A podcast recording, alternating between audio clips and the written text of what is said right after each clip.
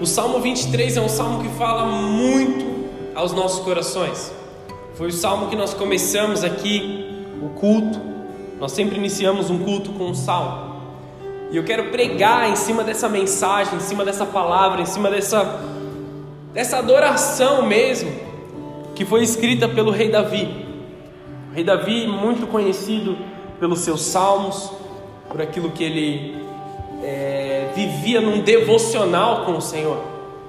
Davi ele teve vários erros, vários pecados ao longo da sua vida, mas uma coisa que ele sabia fazer muito bem era ir até o coração de Deus, era tocar o coração de Deus, era ir até Deus e, e atrair o favor de Deus. A Bíblia diz sobre a chave de Davi. A chave de Davi é a chave da adoração como uma, uma chave que abre as portas dos céus, que te dá acesso à sala do trono de Deus. É isso que a Bíblia fala.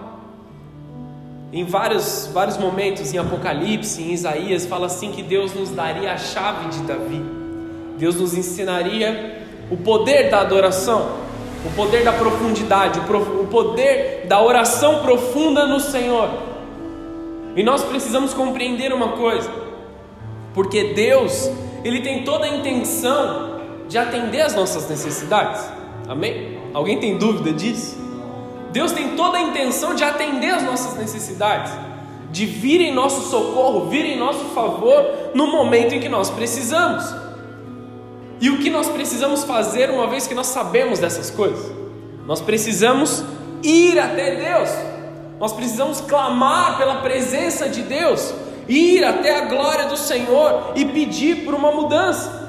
Se estamos vivendo em algum tipo de frieza espiritual, que nós clamemos ao Senhor de forma mais intensa. Senhor, eu estou frio, eu estou meio parado, eu estou um pouco estagnado, eu já não estou mais vivendo como eu vivia antes na tua presença. Então, cara, vai em todos os cultos que você puder ir, vai em todas as reuniões que você puder, esteja nos momentos onde Deus está se manifestando. Essa era a chave de Davi. Ele sabia reconhecer quando ele havia errado, quando ele havia pecado.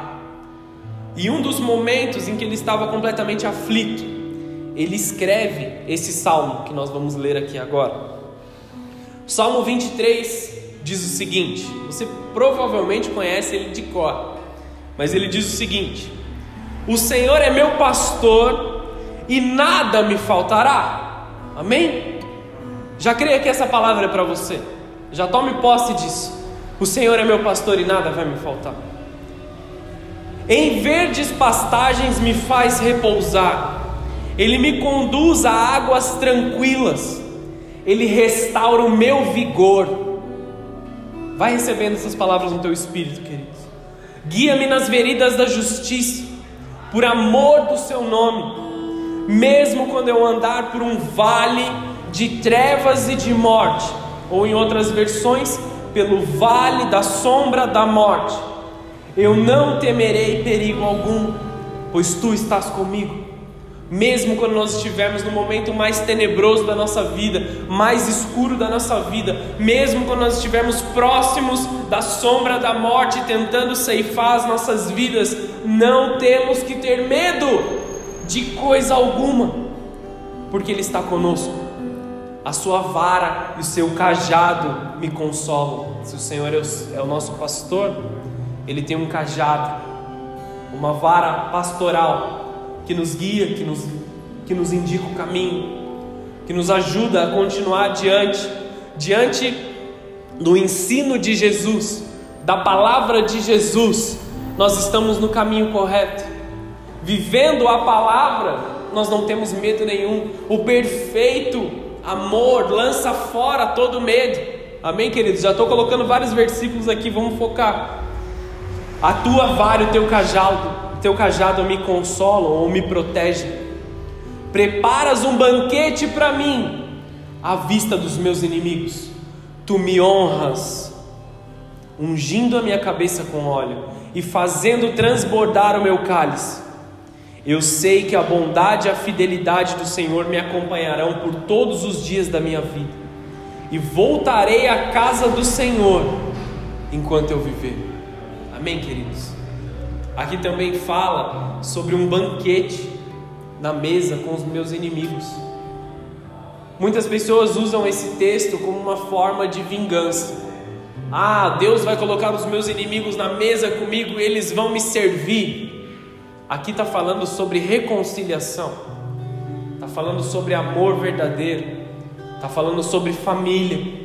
Aqueles que antes eram seus inimigos, aqueles antes que tentaram te roubar, tentaram te passar para trás, tentaram deixar você de lado, são aqueles que vão sentar na mesa junto com você e você vai ter prazer de servi-los, de ajudá-los, de compartilhar o seu pão com eles, porque Deus restaura famílias, Deus restaura aqueles que são queridos, Deus restaura a comunhão no meio do seu povo.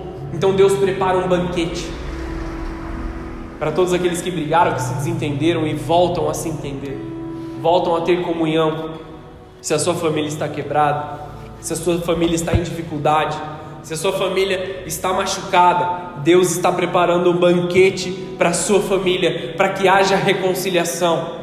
Creia nessa mensagem, queridos. É nesse é o tempo. Nós estamos vivendo dias definitivos da vinda de Cristo.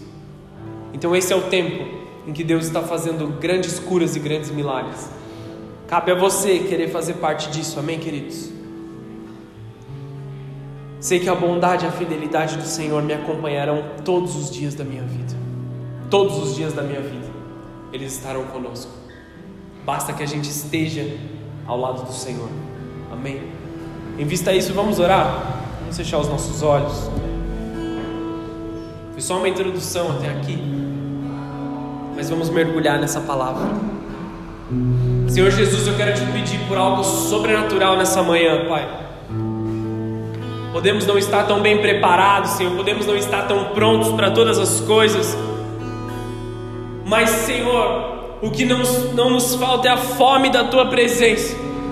O que não nos falta é o desejo de estar contigo, é o desejo de ouvir a tua voz, é o desejo de entrar na profundidade daquilo que o Senhor tem para nós nessa manhã, Senhor. Então não nos permita sair daqui dessa igreja, Deus, de qualquer jeito. Não nos permita sair dessa casa, Senhor, sem entrar na tua profundidade, sem entrar naquilo que o Senhor tem para as nossas vidas. Vem suprir as nossas necessidades vem suprir aquilo que nós estamos precisando, vem tocar as áreas da nossa vida que estão quebradas, que estão machucadas, vem trazer uma transformação, porque nós precisamos, Senhor, da tua presença, nós precisamos da tua glória, vem intervir nas nossas vidas, em nome de Jesus, em nome de Jesus. Você pode aplaudir o Senhor?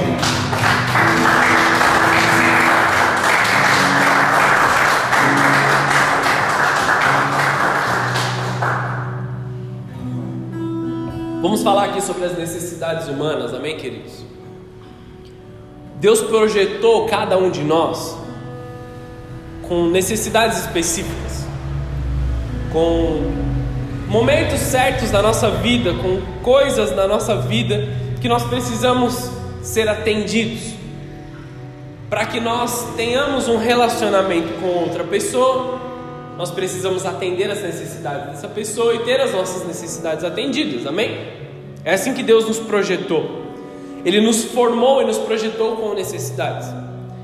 E porque Deus quer construir um corpo, quer construir uma família, a forma de suprir as necessidades é o relacionamento. Deus quer construir uma família em todos nós, amém? Dentro do seu lar, sim, de fato, mas também nós somos uma família do Senhor. Então, aquilo que me sobra, de uma certa forma, é a necessidade do meu próximo. Aquilo que eu tenho em abundância, eu posso doar. E aquilo que me falta, provavelmente alguém que está dentro dessa casa, que faz parte da sua família, tem para compartilhar com você. Esqueça um pouco a parte material. Amém, queridos? Ah, então está me faltando um carro, quer dizer que alguém aqui tem dois e vai me dar. Não é disso que eu estou falando, amém? Se segura aí. não é disso que eu estou falando. Nós não estamos aqui simplesmente para viver um, uma forma errada espiritualmente de colocar todas as coisas e compartilhar todas as coisas, tá bom? Não, pelo sentido errado, porque a igreja primitiva vivia dessa forma. A igreja primitiva não, não via as coisas deles como deles, mas tudo era compartilhado entre todos. Amém? Porque eu não quero que você confunda isso com uma visão política. Amém? Não é disso que nós estamos falando. Nós temos necessidades e nós precisamos tocar as nossas necessidades, elas têm que ser atendidas. Dentro de uma casa, dentro de um relacionamento. Eu sou um marido. Com quem eu vou compartilhar os meus pensamentos? Com quem eu vou compartilhar os meus anseios? Com quem eu vou compartilhar os meus medos? Sim, em primeiro lugar, para Deus, não é? Mas em segundo lugar, quem é a pessoa que está do meu lado todos os dias? A minha esposa.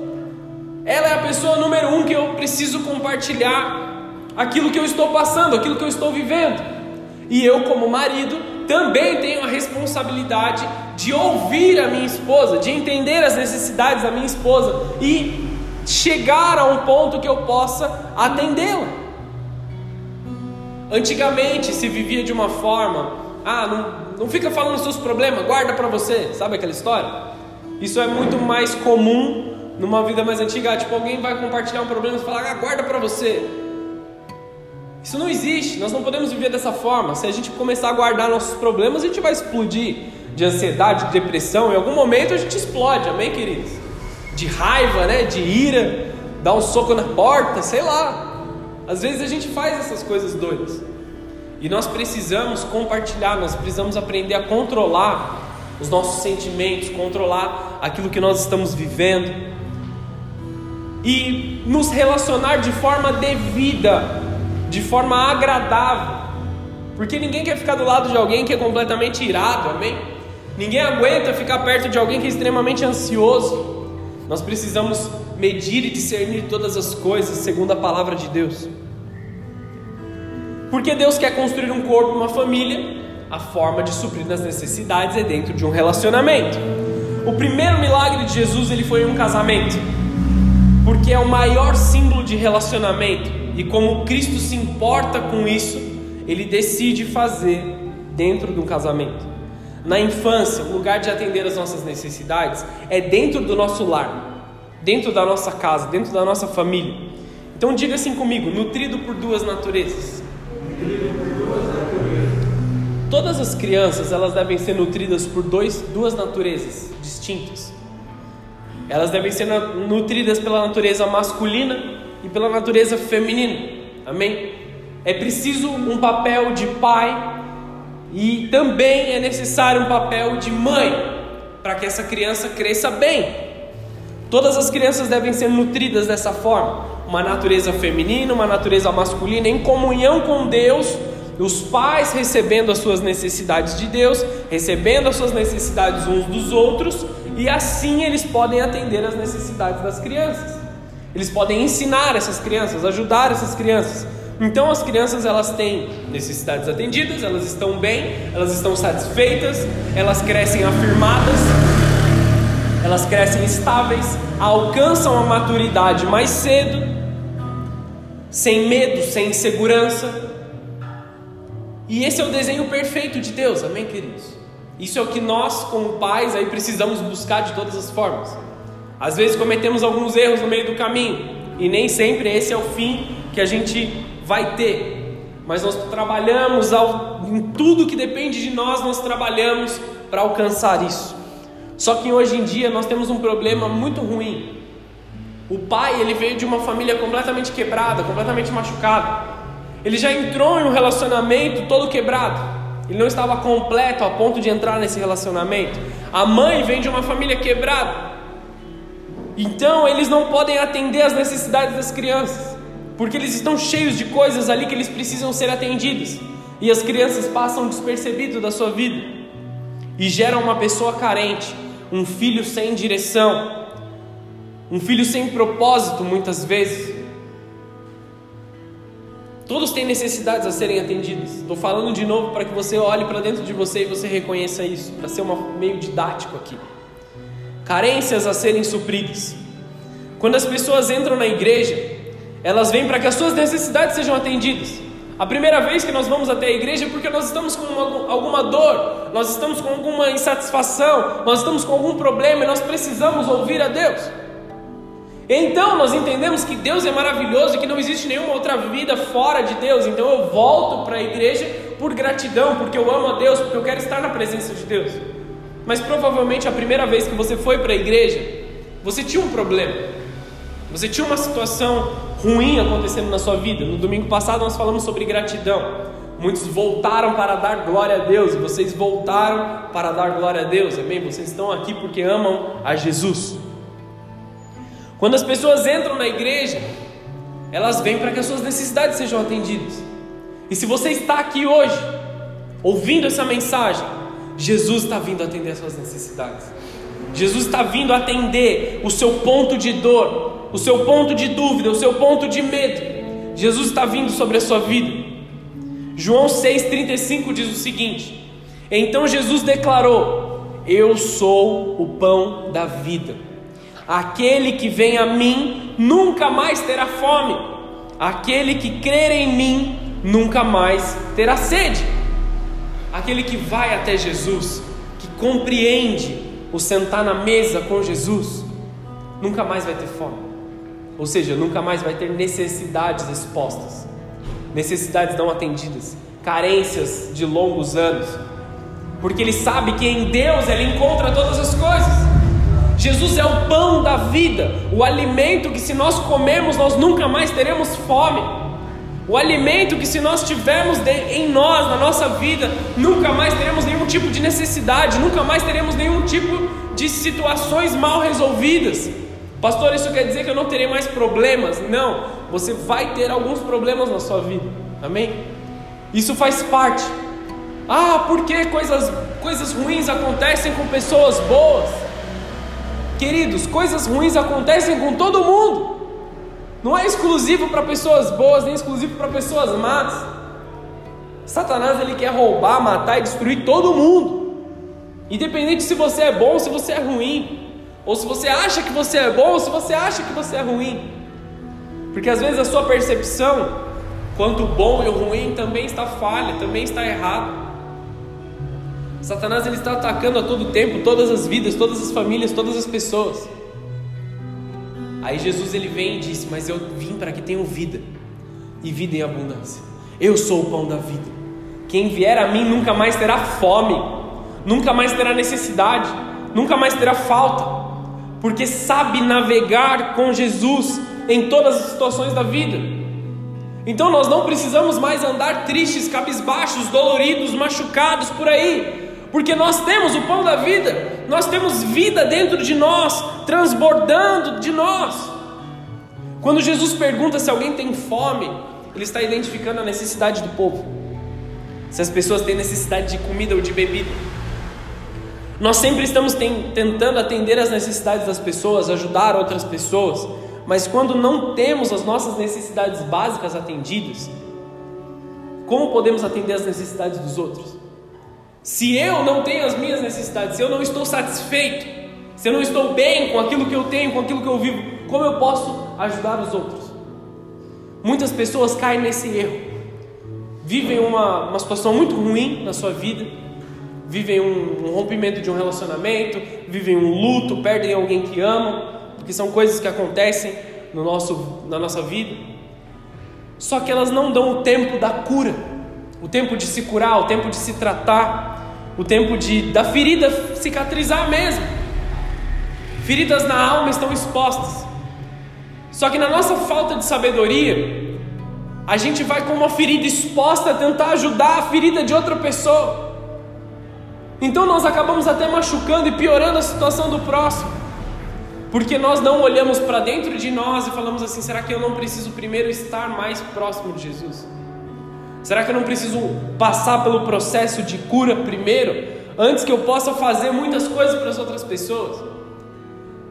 É engraçado ver nos dias atuais as pessoas que passam por um momento difícil e logo no dia seguinte já estão envolvidos em uma outra situação muito pior.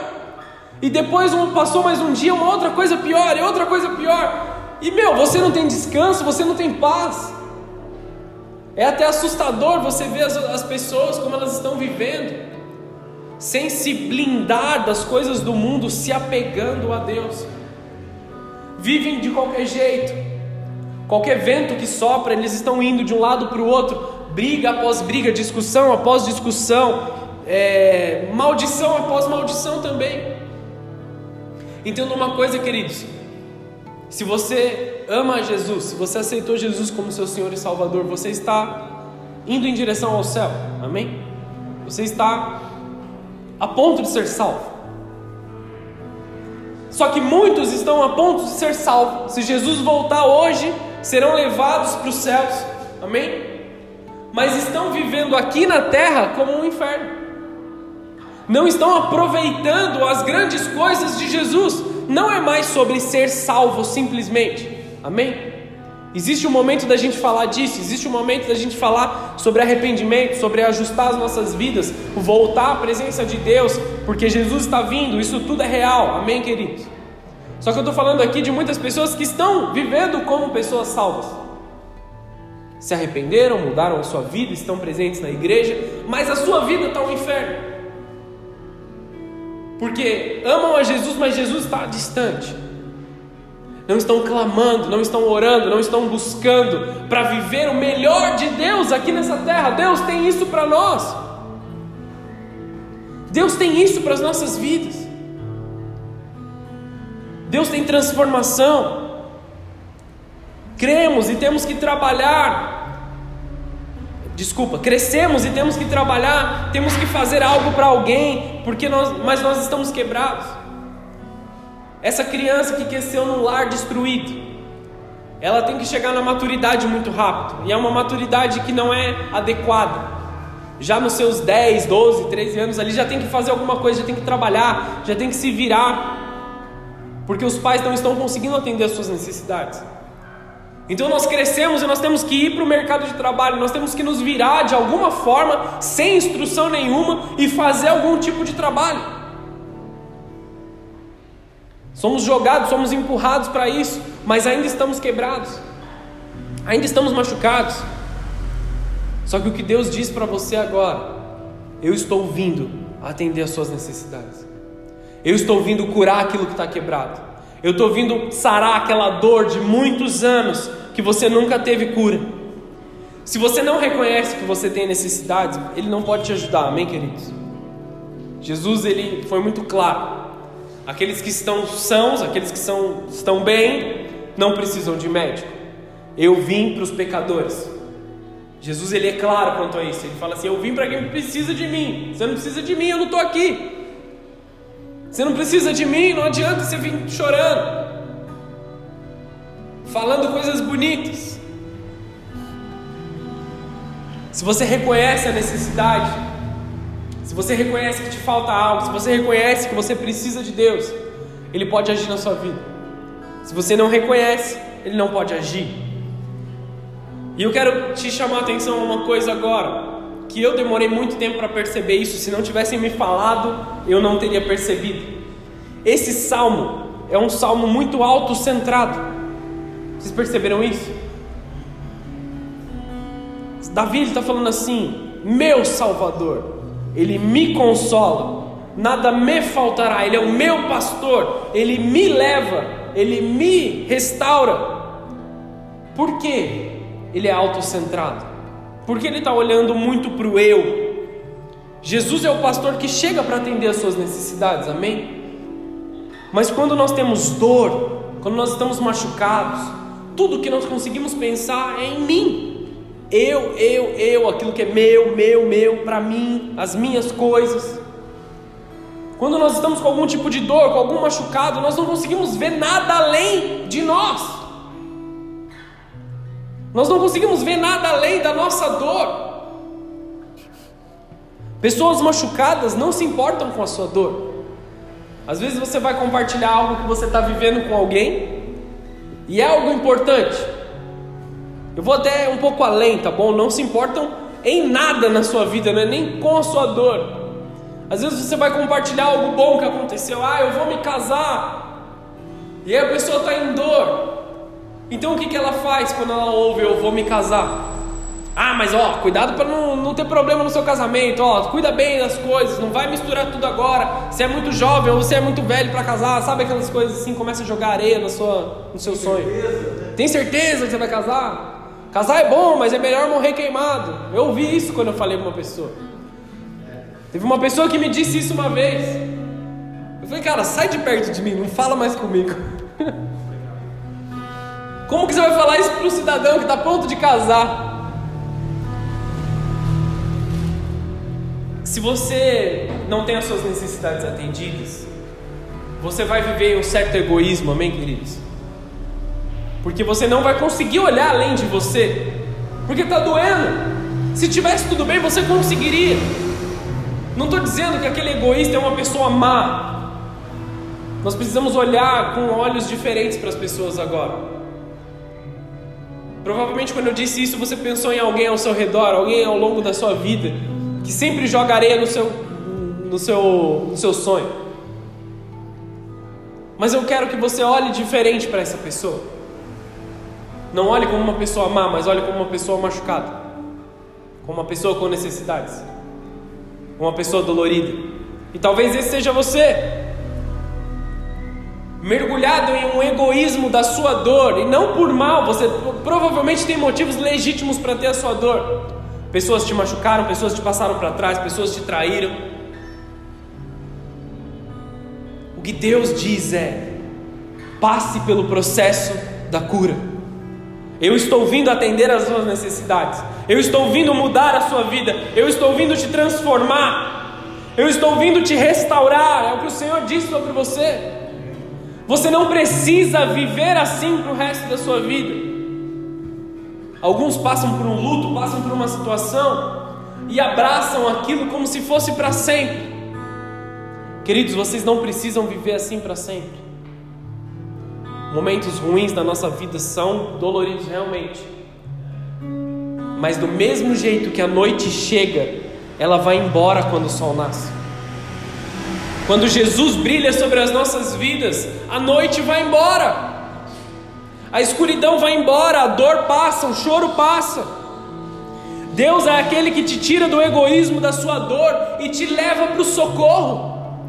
Porque enquanto você ficar olhando para o eu, eu, eu, minha dor, minhas circunstâncias, as minhas, os meus desejos, as minhas vontades, você não vai receber de Deus até que você faça como o salmista: O Senhor é meu pastor e nada me faltará. Ele me faz deitar em verdes pastagens. Só que Davi não estava em verdes pastagens naquele momento. Ele devia estar num lugar muito escuro. E devia estar com muito medo. Porque ele dizia: Ainda que eu ande no vale da sombra da morte, eu não temerei mal algum. Só que ele estava com medo. Vocês estão entendendo? Ele estava sendo perseguido. Não dá tempo de contar a história desse salmo, mas eu te aconselho a ler 1 Samuel, capítulo 22, aí você vai entender o que Davi estava passando. Ele estava com medo, ele estava sendo perseguido, ele estava machucado, ele não sabia o que ele ia fazer da vida dele, mas ele declara um dos salmos mais lindos: Sei que a bondade e a fidelidade do Senhor me acompanham por todos os dias da minha vida, e voltarei para a casa do Senhor enquanto eu viver. Ele estava aflito, queridos. Ele estava em um momento de dificuldade. Quando não reconhecemos que nós temos uma carência, nós buscamos pessoas carentes para atender as nossas necessidades. Um namorado carente, namoradas carentes, amigos carentes. Pessoas que têm um vazio enorme, tanto quanto o nosso. Pessoas egoístas para juntar o nosso egoísmo. Estão entendendo o que eu quero dizer aqui? Tentamos coisas que não nos satisfazem para compensar as nossas carências. Muitos entram nas drogas nesse momento, entram no álcool, entram em relacionamentos abusivos, entram em relacionamentos de completa destruição, entram achando que podem mudar a pessoa. Ah, não, eu vou me relacionar com essa pessoa porque ela tem depressão, então eu posso ajudar. Relacionamento não é para ser curado, não é para você curar a pessoa. Você não vai entrar num namoro para você salvar a vida de alguém. Não é assim que funciona, amém, queridos? A história do príncipe encantado e da donzela em perigo não é uma história de amor. É uma história de necessidade. A história de amor é aquele homem que está completamente satisfeito em Deus e uma mulher que está completamente satisfeita em Deus e eles se unem para gerar uma família abençoada. Porque eles escolheram se unir.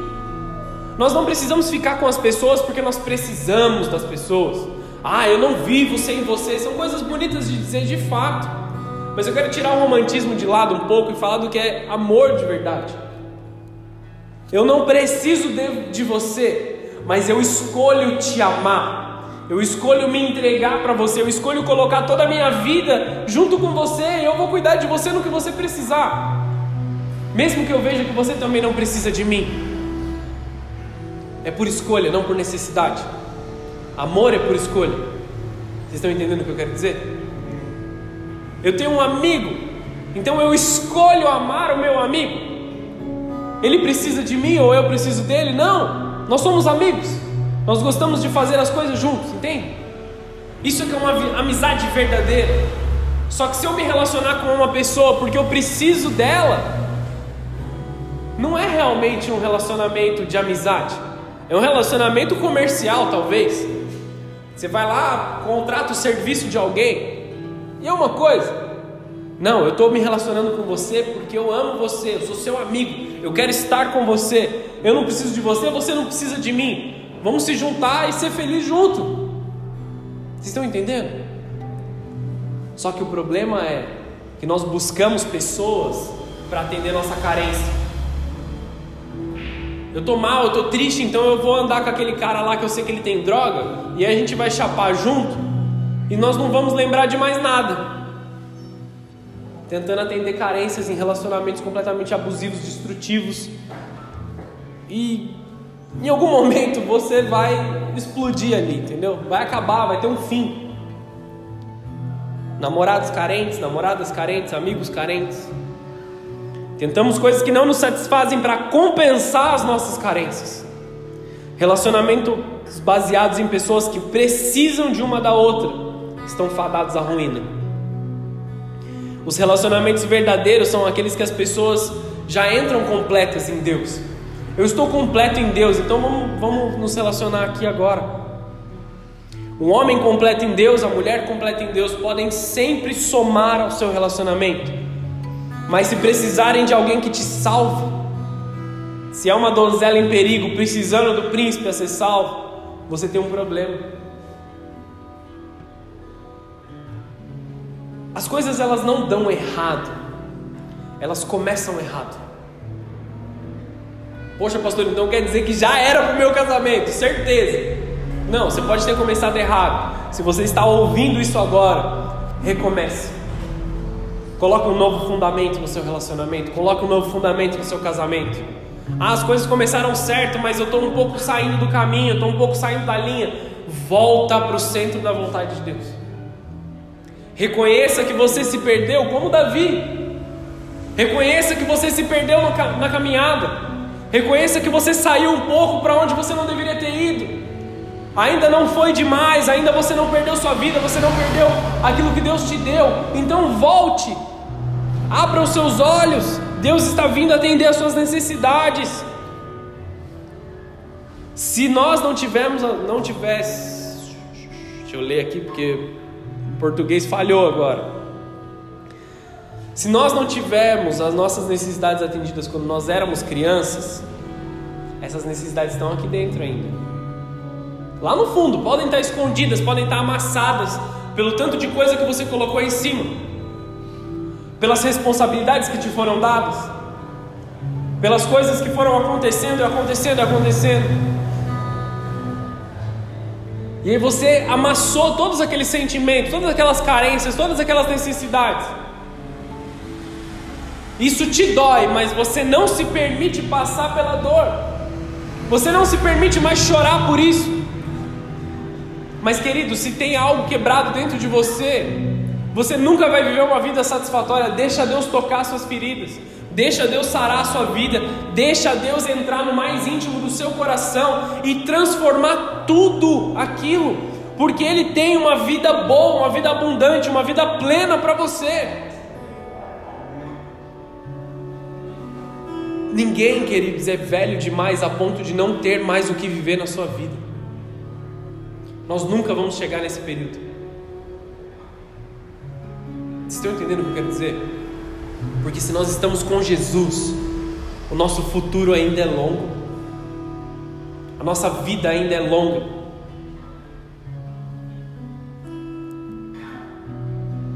Nós nos metemos no ministério, nós nos metemos na igreja, em trabalho para satisfazer as nossas necessidades, gerando competição com as outras pessoas às vezes, inveja, porque nós precisamos ser reconhecidos. Eu estou na igreja, estou fazendo as coisas, eu preciso ser reconhecido, eu preciso que as pessoas me vejam fazendo, eu preciso que as pessoas olhem para mim e digam que eu estou indo bem. Mas ali dentro está escondido um egoísmo ainda. As pessoas hoje em dia muito querem estar no altar, querem pregar, querem manifestar a glória de Deus, só que estão cheios de coisas ali para serem resolvidas ainda. Queridos, quando eu me converti, a primeira coisa que eu fiz não foi pregar. Eu passei por todo o processo de cura, de transformação, de aprendizado. Então eu passei a fazer o papel aqui. Mas até eu começar a pregar, muitas outras coisas eu fiz antes. Dentro da igreja, trabalhando na igreja. Falamos, falamos e falamos para mostrar que a gente está certo e que o outro está errado. Amém, queridos? Quantas vezes isso não acontece? Muitas pessoas estão discutindo dentro da igreja, dentro da casa de Deus, tentando mostrar o seu ponto de vista, e maioria das vezes não estão errados. Amém, queridos? Nem um lado, nem o outro lado está errado. Que eu tenho visto muitos, muitas, muitas vezes, principalmente nos casais. O marido está falando uma coisa, a esposa está falando outra coisa, e nenhum dos dois está errado naquilo que eles estão vendo. Mas por que eles não conseguem se entender? Por que há tanta briga? Porque eles não conseguem enxergar o, o todo. O marido está olhando para um versículo da Bíblia e buscando seguir esse único versículo. A esposa está olhando um único versículo e seguindo esse único versículo. Mas eles não se juntam para olhar a Bíblia toda. A palavra de Deus é equilíbrio para nós. Nós precisamos compreender isso. Não se faz teologia de um único versículo, amém, queridos? Nós precisamos entender a plenitude da palavra. Nós precisamos entender o quão completo é o reino de Deus. Como nós vamos compreender o quão completo é o reino de Deus? Lendo e conhecendo a palavra. Lendo e conhecendo. Ah, eu já li a Bíblia inteira. Você conhece toda ela. Você vive toda ela. Eu já li a Bíblia inteira algumas vezes, amém, queridos? Não sei quantas de verdade. Mas eu não me considero alguém que conhece tudo da palavra de Deus. Toda vez que eu paro para ler um versículo, toda vez que eu paro para ler alguma coisa, eu me deparo com uma novidade dentro da palavra de Deus. Ela é viva, ela continua nos ministrando, continua nos ensinando.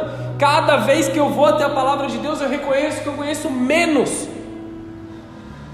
Nós precisamos ser dessa forma, corações ensináveis, não corações duros pelo tanto que sofreram se as suas necessidades estão aí dentro, as dores estão aí dentro, os machucados estão aí dentro, o seu coração se enrijece, ele não pode ser ensinável, ele não pode ser ajudado.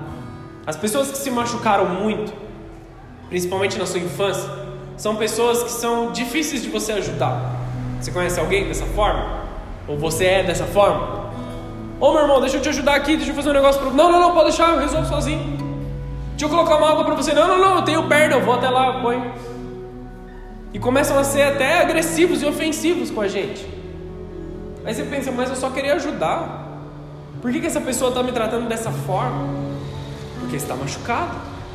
Não é que ela é má, não é que ela é grossa, não é que ela é mal educada. Ela está machucada. Amém, queridos?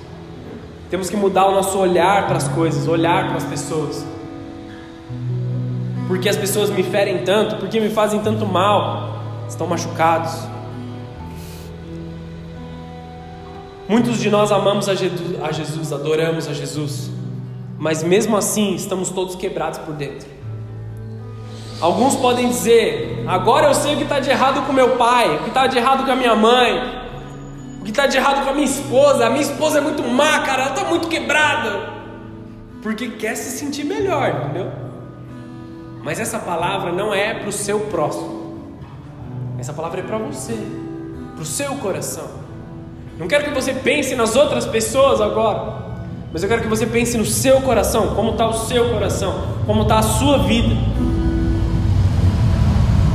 Eu não quero, principalmente, te fazer culpar os seus pais. Porque debaixo desse entendimento, muitas pessoas estão culpando os pais. Ah, meu pai não me atendeu, minha mãe não me atendeu quando eu era criança, me abandonaram, ah, não sei o que, tantas coisas, tantas, tantas, tantas coisas. O que eu quero te levar a fazer é te levar ao perdão. Então quer dizer que eles fizeram isso porque eles estavam machucados, então eu preciso perdoá-los. Liberar perdão. Eu compreendo, então eu perdoo. Nós não conseguimos perdoar aquilo que nós não conseguimos compreender. E a palavra de Deus nos leva a compreender essas coisas. Cada um de nós precisamos ser curados. Todos nós tivemos algum momento de machucar.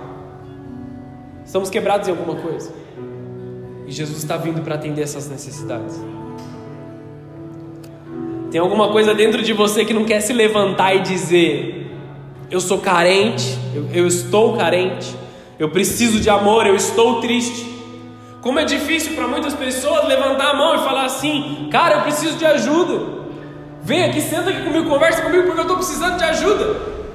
Eu sei como é difícil, eu também vivo isso às vezes. Às vezes nós precisamos de alguém que diga para a gente que a gente é, é, que, nós somos, que nós temos valor, que nós somos bonitos, que nós somos fortes, seja o que for, aquilo que você gosta de ouvir. Esses dias o Danny deitou na cama, né? A gente estava para dormir. Ele virou para a pastora e ele falou assim: Mamãe, você é muito corajosa. E ficou pensando assim: da onde ele tirou isso, cara? E nós entendemos como se fosse algo de Deus mesmo ali. Porque da onde que ele viu corajoso, entendeu? A gente não fala para ele, filho, você é muito corajoso. A gente não tem o hábito disso. Aí ele virou para o pastor e falou assim: Mamãe, você é muito corajosa. e a gente ficou sem entender mas entendemos isso como uma palavra que veio do trono de Deus, entendeu? Na simplicidade dele, na, na, na, no coraçãozinho mole de uma criança, entendeu?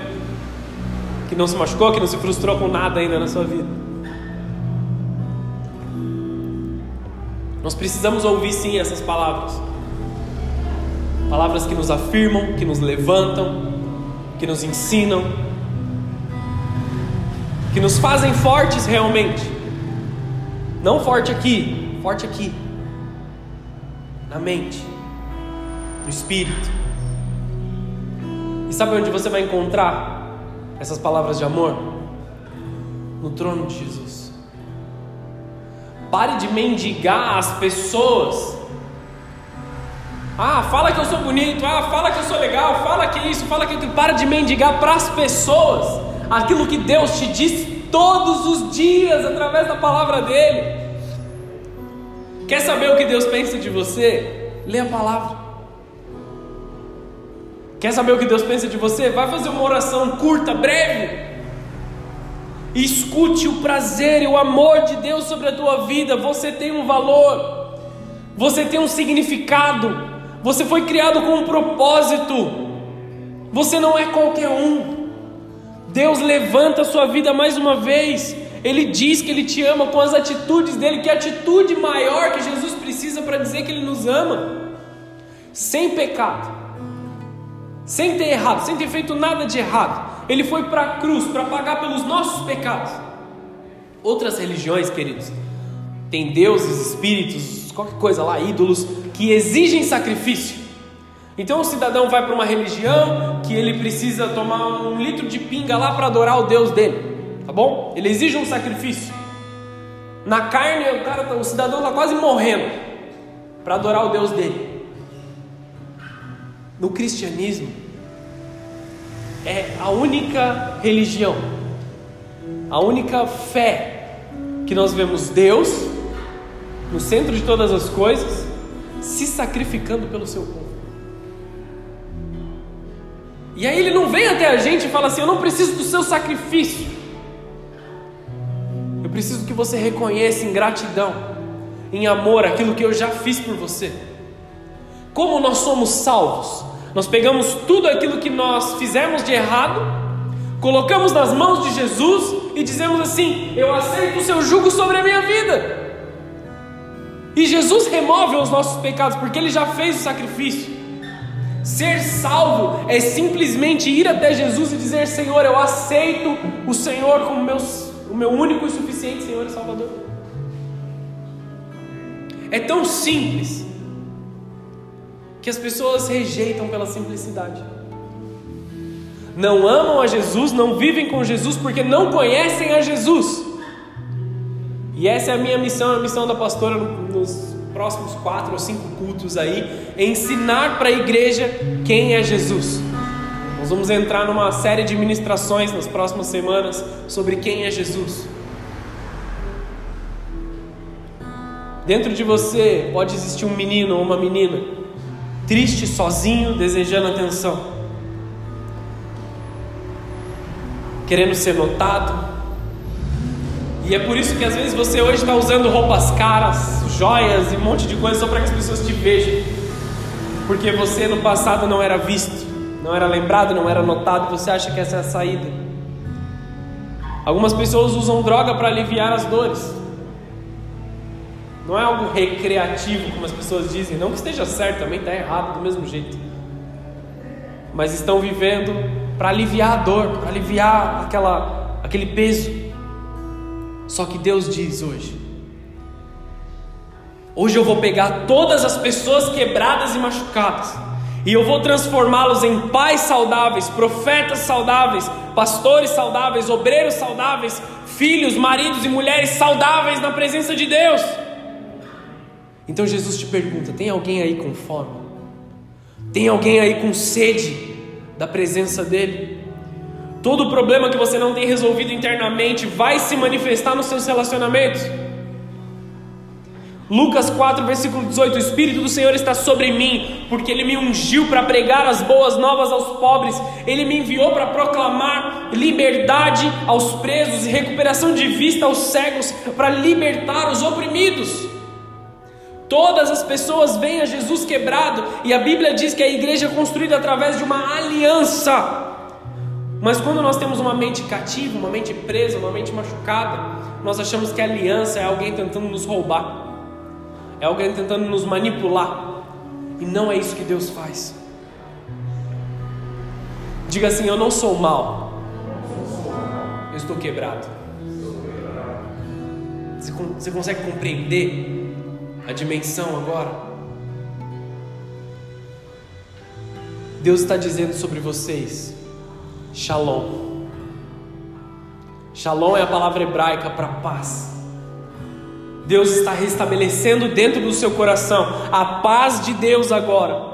Nada mais vai te faltar, nada mais estará quebrado, e o seu pé estará sobre a garganta do diabo aquele que fala contra a sua vida, aquele que tenta te, te trazer coisas erradas, aquele que tenta te, te culpar.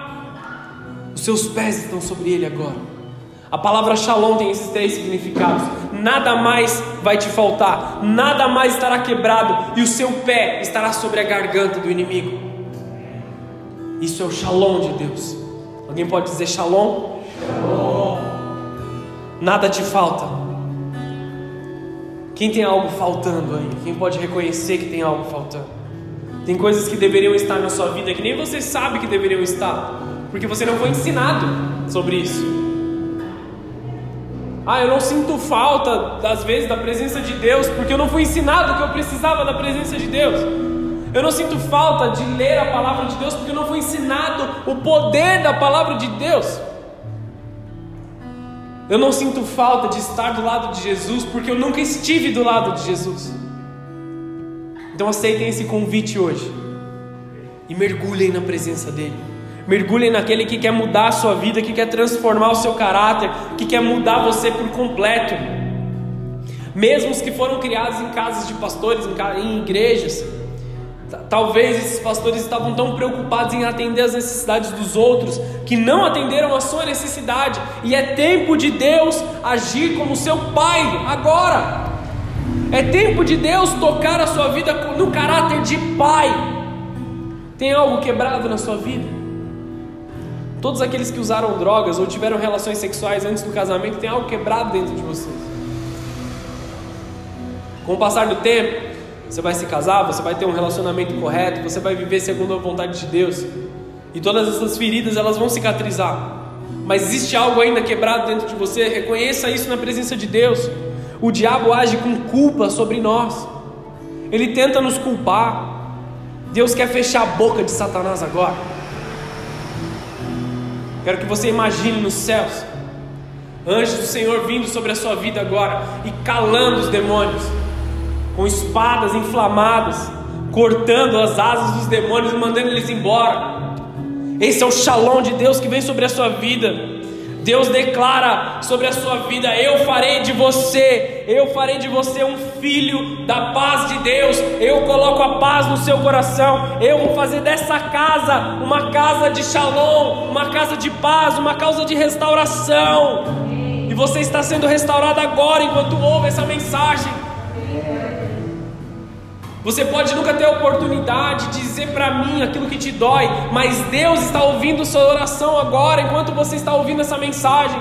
Deus está sentindo aquilo que você está sentindo agora. Ele está colocando um óleo sobre os, um óleo fresco agora sobre as suas feridas.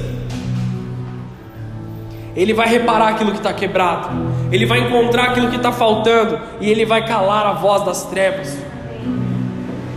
O Brasil tem sido um país quebrado de pessoas quebradas. Mas nós temos umas nós temos boas novas. Jesus diz: tem alguém com fome, tem alguém com sede. Porque ele diz isso? Porque ele tem total intenção de atender a sua fome, de atender a tua sede. Para encerrar nesse momento,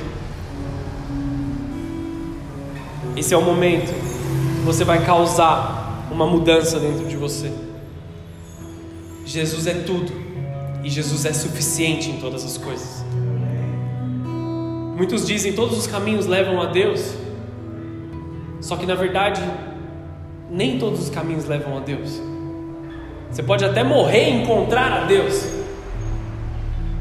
mas só existe um caminho que leva a Deus com um sorriso no rosto. Como você quer encontrar a Deus? Você quer encontrar Deus num caráter de ira, em que você vai ser punido eternamente? Ou você quer encontrar Deus com um sorriso no rosto, dizendo assim: entra aqui, filho, no descanso, está preparado para você. Tem uma cadeira pronta com o seu nome, um banquete servido. Eu estava te esperando, filho, que bom que você chegou. O que você quer ouvir de Deus no grande dia? João 14,6 e respondeu Jesus: Eu sou o caminho, a verdade e a vida. Ninguém vem ao Pai a não ser por mim.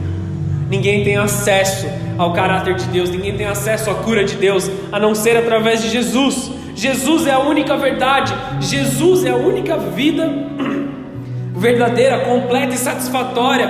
Não é possível chegar até Deus sem Jesus. Vários são os caminhos que levam você a encontrar a ira de Deus.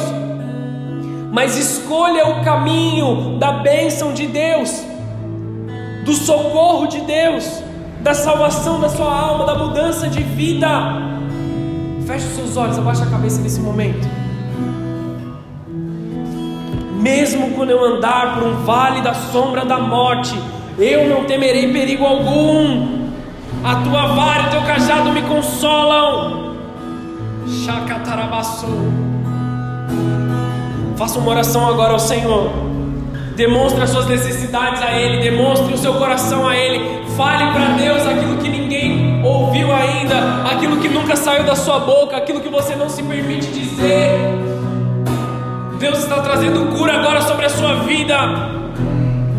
Todos aqueles que na sua infância viveram, tiveram uma vida abusada, Deus está colocando um óleo fresco agora, um óleo de cura agora.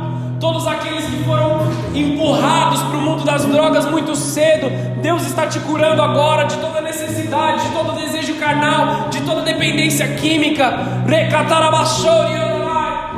Todos aqueles que foram rejeitados, que cresceram em rejeição, que viveram em rejeição, Deus está dizendo: você tem um valor, eu sou teu Pai, eu te levanto, eu te restauro, eu te limpo. Deus está vindo atender as suas necessidades agora. Recatarabachai. Se entrega a Ele, se entrega à presença dEle.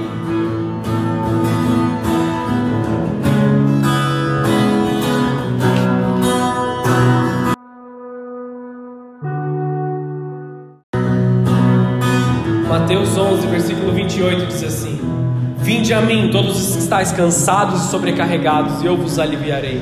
Tomai sobre vós o meu jugo e aprendei de mim, porque sou manso e humilde de coração, e achareis descanso para vossa alma. Tome sobre a tua vida o jugo de Jesus, o ensino de Jesus. Eu declaro agora que toda ansiedade, toda depressão está caindo por terra. Eu declaro agora, em nome de Jesus, que toda rejeição está sendo encontrada nos braços do Senhor. Todos aqueles que foram lançados em algum tipo de esquecimento, sejam lembrados agora. Todos aqueles que viveram a vida sendo humilhados pelas pessoas, sejam encontrados no colo de Jesus agora. E que o Senhor os restaure, os cure, os transforme.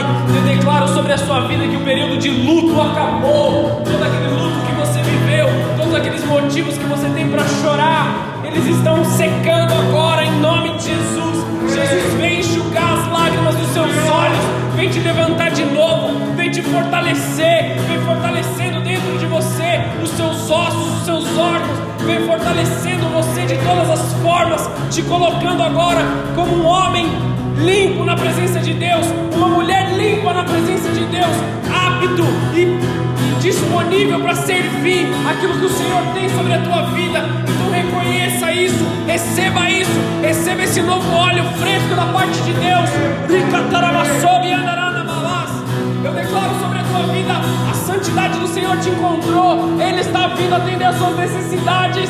Quem aí tem fome, quem aí tem sede, receba dos céus, receba dos céus, aquilo que está te faltando será encontrado. Aquilo que foi perdido, Deus está colocando algo novo, e os teus pés estão sobre a garganta de Satanás. a adore Jesus, adore Jesus, com todo o teu fôlego, com toda a tua vida. Se